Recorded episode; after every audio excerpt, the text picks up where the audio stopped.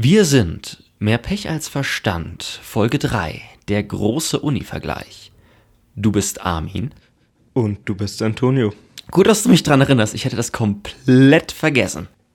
Ja, ganz kurze Hausmitteilung oder wie auch immer man sie nennen möchte. Haben wir dieses Mal. Soll ich vorlesen oder willst du vorlesen? Ich habe es gerade so schön vor mir zu stehen. Damit man sich das besser vorstellen kann, ich habe etwas gelangweilt durch Mails geschaut, wie man das ab und zu macht. Und auf einmal fing ich sehr laut und durchgängig an zu lachen, bis irgendwann Antonio reinkam. Und dann habe ich ihm folgende Mail gezeigt, die bei ihm eine ähnliche Reaktion ausgelöst hat. Von Carlos von podstatus.com. Hello, how it's going? Hope all is well. I have some cool information that might interest you.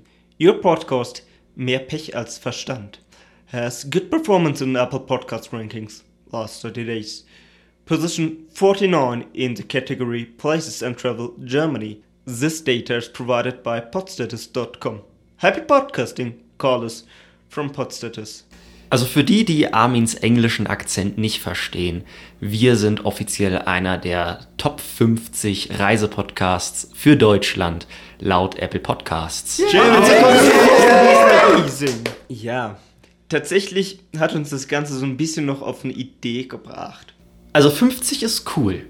10 ist besser. Und was ist da unser Plan, wie wir das machen wollen? Naja, man muss ja irgendwie mehr Hörer erreichen und da braucht man irgendwie viele gute Reviews für, die auch alle immer der Realität entsprechen müssen. Das ist sehr wichtig. Ich möchte dazu eine kurze Geschichte nochmal erzählen, die überhaupt nichts damit zu tun hat. Und zwar, wenn ihr mal schaut, welcher Badesee in Potsdam laut Google Maps Bewertung der beste Badesee ist, dann findet man heraus, dass es tatsächlich der Lake HPI ist. Das hat bestimmt nichts mit irgendwelchen Leuten zu tun, die hier irgendwie zuhören. Wir vertrauen da voll und ganz, dass das sich schon von selbst, also ihr von selbst, das lösen werdet. Abgesehen davon sind wir inzwischen, und das ist für uns relativ komisch, auch auf Social Media vertreten. Ähm, das betrifft Instagram und Twitter. Mehr haben wir bisher nicht. Dieses Mal könnte es ganz praktisch sein, sich eins von beiden tatsächlich anzuschauen, weil es nachher auch so ein bisschen über die Campus geht und dazu einfach ein paar Bilder gibt, die man sich da anschauen kann, wenn man möchte. Du hast das Fass aufgemacht, ey. Plural von Campus. Du weißt, wie hart mich das triggert. Du weißt, wie lange ich schon nach dem richtigen Plural von Campus suche. Also, willst du die deutsch-richtige Antwort haben oder die lateinisch-richtige Antwort? Armin, ich habe so viele widersprüchliche Antworten gekriegt. Auf allen Sprachen, die ich spreche und auch auf ein paar Sprachen, die ich nicht spreche. Ich habe kein Interesse, diese Diskussion nochmal aufzumachen.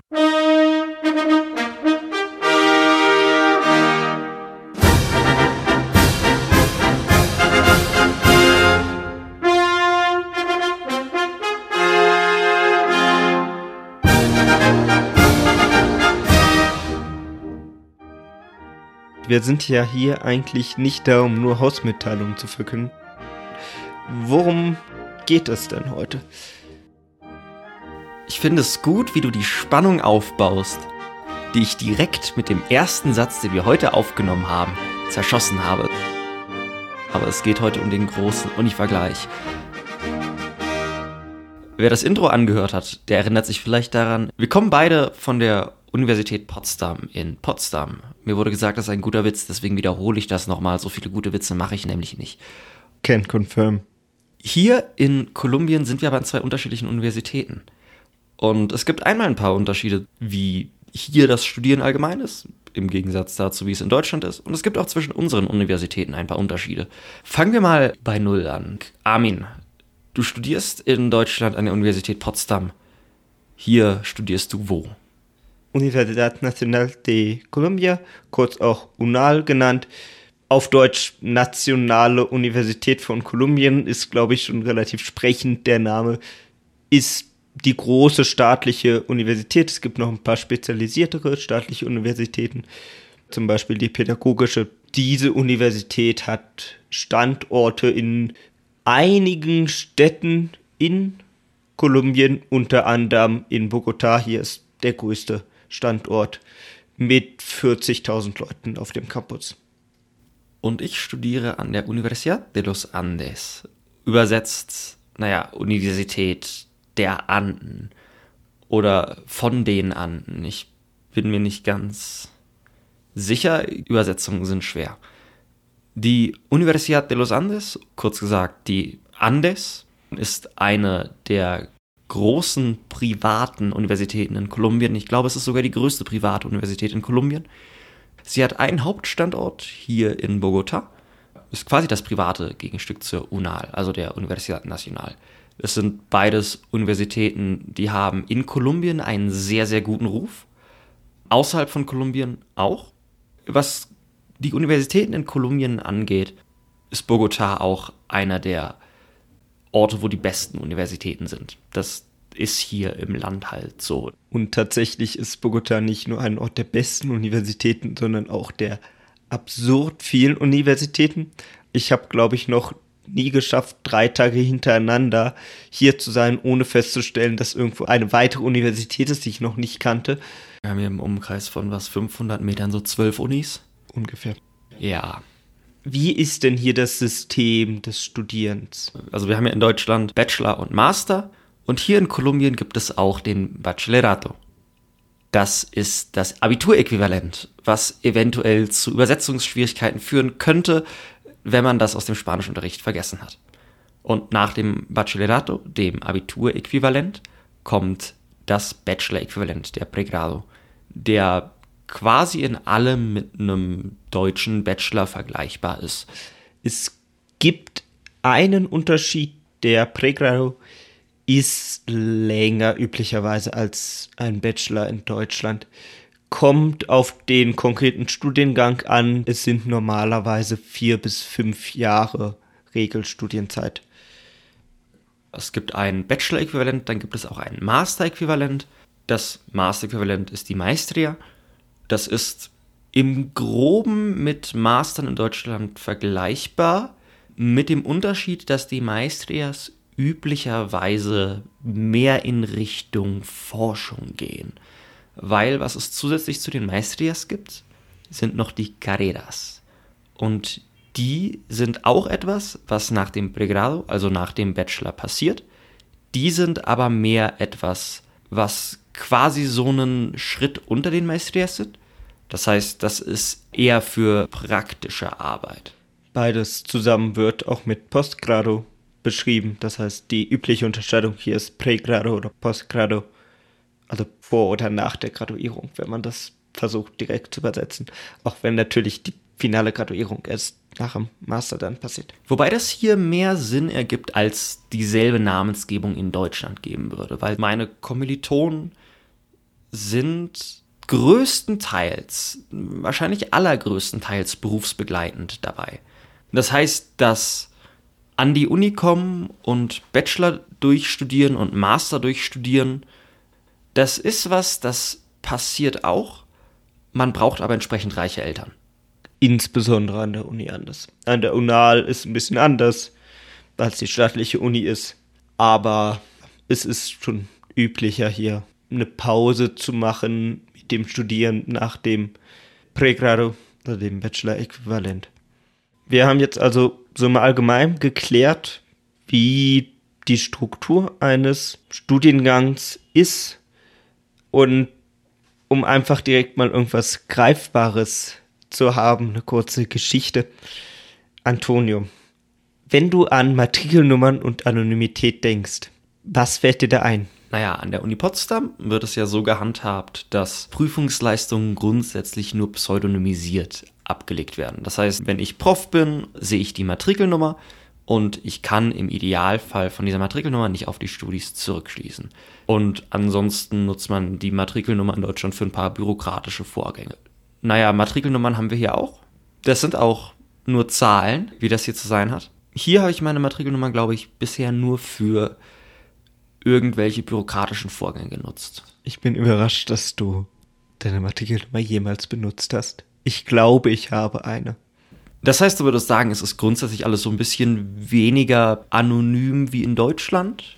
Ja, was auch auffällt an verschiedenen Punkten, Zum Beispiel, wenn man in die Bibliothek reingeht oder wenn man den Campus betritt, wird einmal der Studieausweis gescannt. Zumindest ist das so an der UNAL. Und da steht dann ein großer Monitor.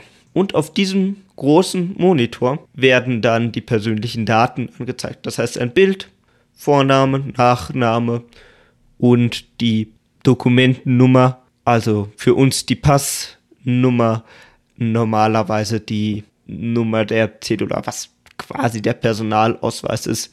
Und das steht da dann für alle sichtbar, was sich für mich immer sehr komisch anfühlt. Aber das ist einfach normal. Das interessiert keinen. Bei uns ist es ein bisschen anders. Wir haben auch Studieausweise, die müssen wir auch vorzeigen, beziehungsweise sie werden gescannt, wenn wir auf den Campus wollen.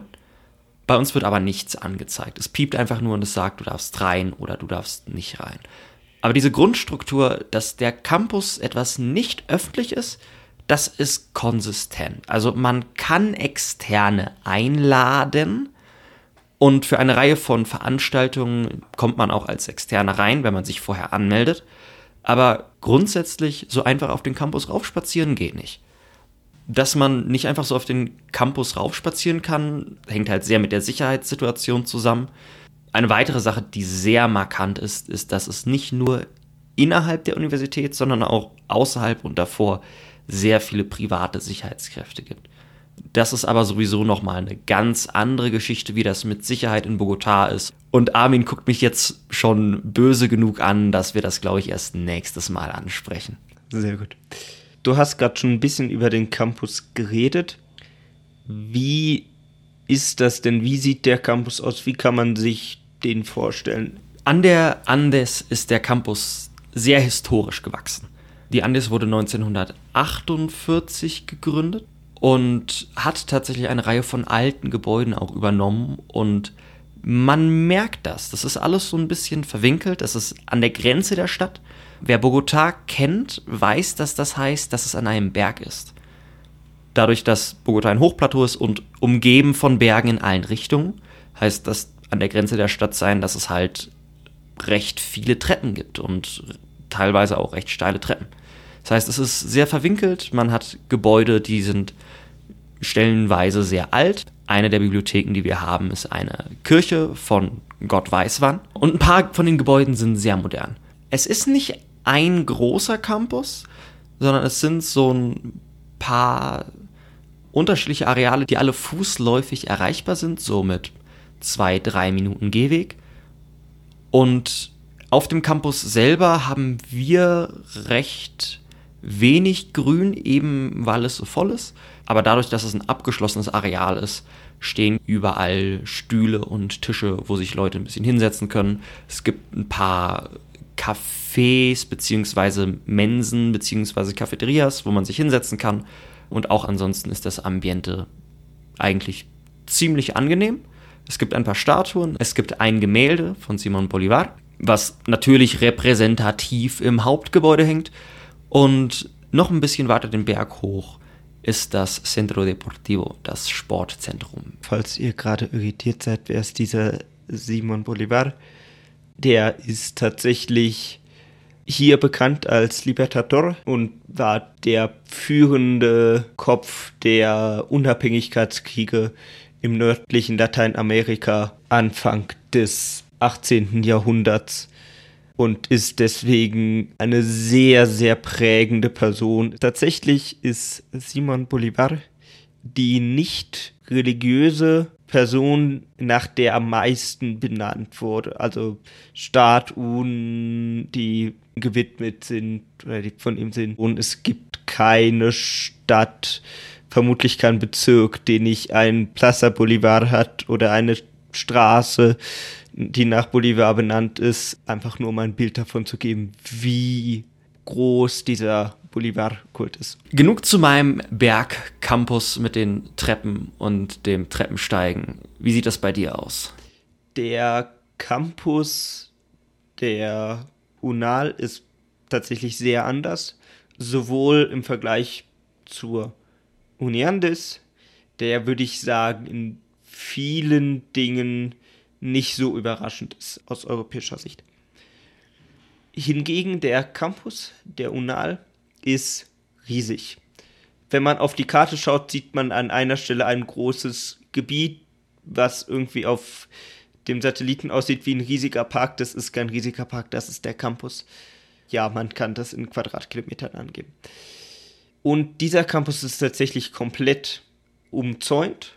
Das heißt, der ist auch geschlossen und mit kleinen Ausnahmen ist alles, was Unal in Bogota ist, auf diesem einen Campus. Man muss, wenn man reinkommt, auch immer seine Karte vorzeigen. Der Campus sieht sehr parkhaft aus. Also es gibt sehr, sehr viele grüne Stellen. Es gibt tatsächlich auch Gehege, wo Pferde sind, wo Schafe sind, wo Kühe sind und vermutlich noch viele andere Tiere. Und manchmal laufen die Kühe auch einfach über den Campus. Das ist dann wirklich lustig, wenn man rumsitzt und auf einmal, ach Mensch, da ist eine Kuh, denkt. Das heißt, das ist viel Park, natürlich auch mit vielen Gebäuden, logisch. Was sehr auffällig auf dem Campus ist, ist, dass der Campus sehr politisch ist. Wir haben ja irgendwie schon darüber gesprochen, dass die UNAL eben staatlich ist. Dadurch ist die Studierendenschaft natürlich auch sehr anders geprägt. Es sind weniger die vergleichsweise Reichen da, sondern auch viele, die halt aus nicht so wohlhabenden Schichten kommen. Man sieht an fast jedem Gebäude entweder politische Sprüche oder politische Gemälde. Abgesehen davon, ihr habt einen Sportbereich, wir haben ein Stadion. Und wenn ich Stadion sage, man muss sich das wirklich vorstellen wie so ein Stadion. Es gibt innen drin ein großes, großes Feld, was gefühlt größer ist als normale Fußballfelder. Darum ist eine Laufbahn, da drum sind Tribünen. Es wirkt absurd für einen Unicampus. Außerdem gibt es noch ein paar Museen auf dem Campus drauf die auch für die Öffentlichkeit sind. Da kommt man dann über andere Wege rauf. Wenn du hier so in Details euer Sportzentrum bzw. euer Stadion lobst, ich glaube, da muss ich auch noch mal ein bisschen auf unseres eingehen. Ich bin, was Hochschulsport angeht, in der Uni Potsdam nicht so dabei. Aber das Angebot, was die Andessein da macht, das kann man eigentlich gar nicht ablehnen. Erstmal unabhängig davon, dass sie im Sportzentrum einen Videospielraum haben für halt E-Sports, gibt es quasi ein gesamtes Fitnesszentrum auf Campus, inklusive Gerät. Es gibt Laufbänder, es gibt Fahrräder, es gibt Hanteln, es gibt alles. Es gibt Trainer, die man buchen kann für Privatcoaching, dass man lernt, die Übung auch richtig zu machen. Es gibt Billardtische etc. Es gibt selbstverständlich einen Fußballplatz, der auch für Rugby genutzt werden kann und entsprechend gebaut wird. Es gibt einen Beachvolleyballplatz. Es gibt ein Hallenschwimmbad, was da auf Campus ist, wo man sich auch Bahnen mieten kann, wenn man möchte. Also das Ganze ist eher wie eine Mitgliedschaft in einem Fitnesszentrum, als das, wie man das bei der Uni erwarten würde. Und zusätzlich gibt es halt auch ewig viele Sportkurse, sei das Yoga, unterschiedliche Kampfsporte, Basketball, Fußball, unterschiedliche Tanzkurse, Meditation. Es gibt im Grunde alles und das Angebot ist auch extrem zugänglich. Entweder man schreibt sich in einen der Sportkurse ein, die dann ein Semester laufen, oder man schreibt sich in einen der ewig vielen offenen Kurse ein, wo man sich dann halt jede Woche einen Termin nehmen kann, wenn man möchte, oder mehrere, wenn man motiviert ist man registriert sich halt auf einer Website. Man sagt, ich möchte gerne in dem Slot da und da Sport machen und gut ist. Ja, da kann ich leider nicht ganz mithalten. Also insbesondere, wenn man einen deutschen Pass hat mit einer deutschen Passnummer, die also nicht nur aus Nummern besteht, da sind wir wieder, dann ist das tatsächlich relativ nervig, weil gewisse Formulare nur ausfüllbar sind, wenn man da Nummern angibt. Wir sind jetzt irgendwie so fünf Wochen, sechs Wochen nach Vorlesungsbeginn. Und jetzt bin ich so langsam an dem Punkt, dass ich anfangen kann, Dinge beim AFID zu machen, was das Sportzentrum ist. Es gibt auch relativ viel Offenes, da kann man einfach hingehen. Also es wird auf Instagram immer jeden Tag veröffentlicht, was das Programm ist. Hier ist ein offener Rumbar, hier ist ein Laufclub, was auch immer das ist entspannt, da muss man sich nicht anmelden. Aber für die richtigen Kurse ist das schwieriger. Deswegen kann ich auch noch nicht so genau sagen, wie die Kurse sind, aber ich konnte es halt bisher noch nicht machen.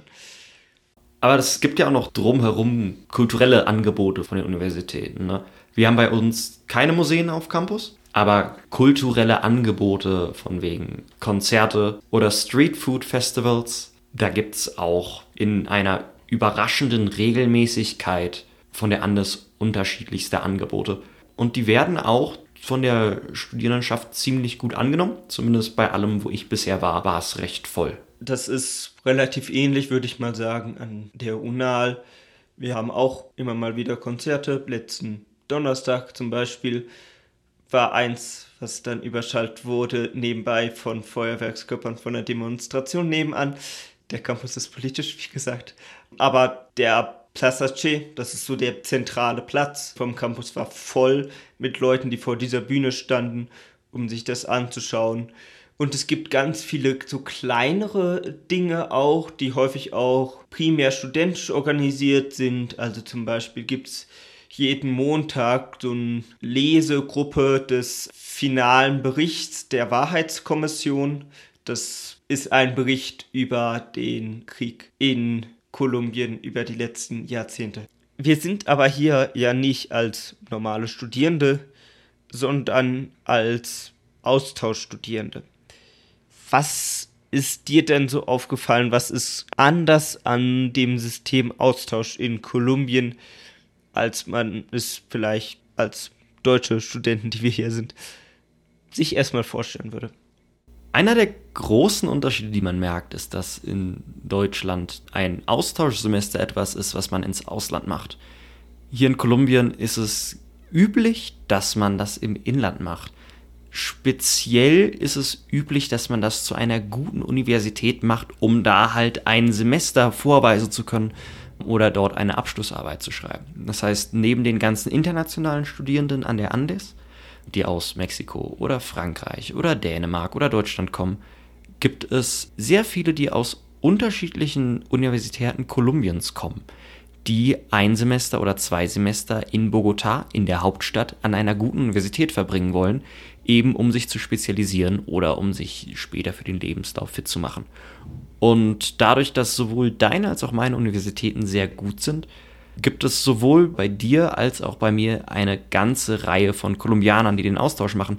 Quasi nochmal genauso viele, wie es Leute aus dem Ausland gibt. Ja, also ich habe mich tatsächlich bei den Einführungstagen gewundert, weil irgendwie eine der ersten Fragen war, ja, wer ist denn hier alles aus Kolumbien? Und ja, schätzungsweise die Hälfte der Hände ging hoch. Und ich war so ein, äh, shit, wollte ich nicht eigentlich zu den Einführungstagen für den, die Austausch studieren? Ich war schon richtig. Das sind halt eben, gerade wie beschrieben, die innerkolumbianischen Austausche.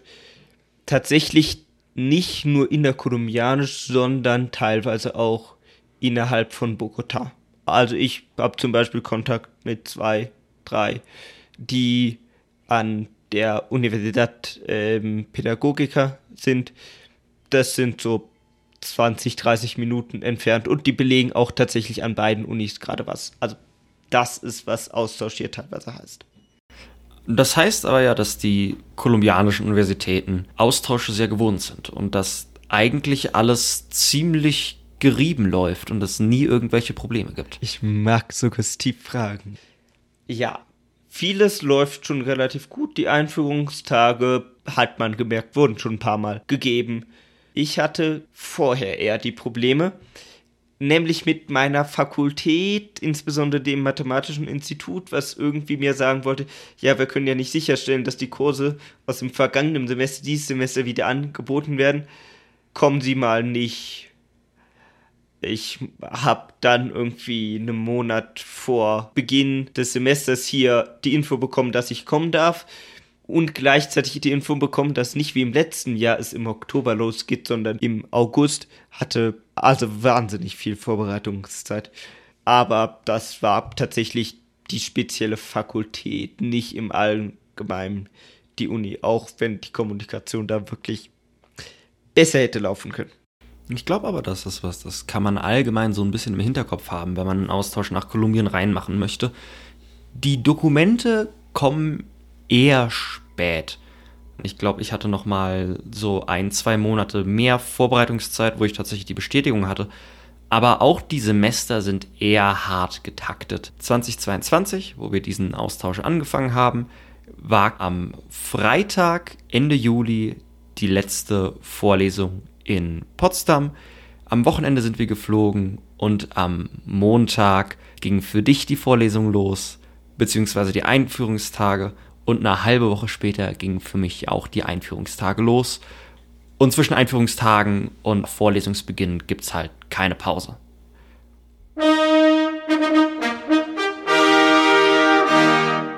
Ach Mensch, was für ein Stichwort. Äh, Armin? Ja. Willst du mal kurz rüberkommen? Ja. Was würdest du sagen, ist die längste Mehr Pech als Verstand Folge, die wir so guten Gewissens hochladen können? 40 Minuten. Ja, okay, das wird dann schon ein bisschen knapp. Wir machen hier mal einen Showcut und sind nächste Woche an selber Stelle wieder da, einfach um das Ganze ein bisschen verdaulicher zu machen.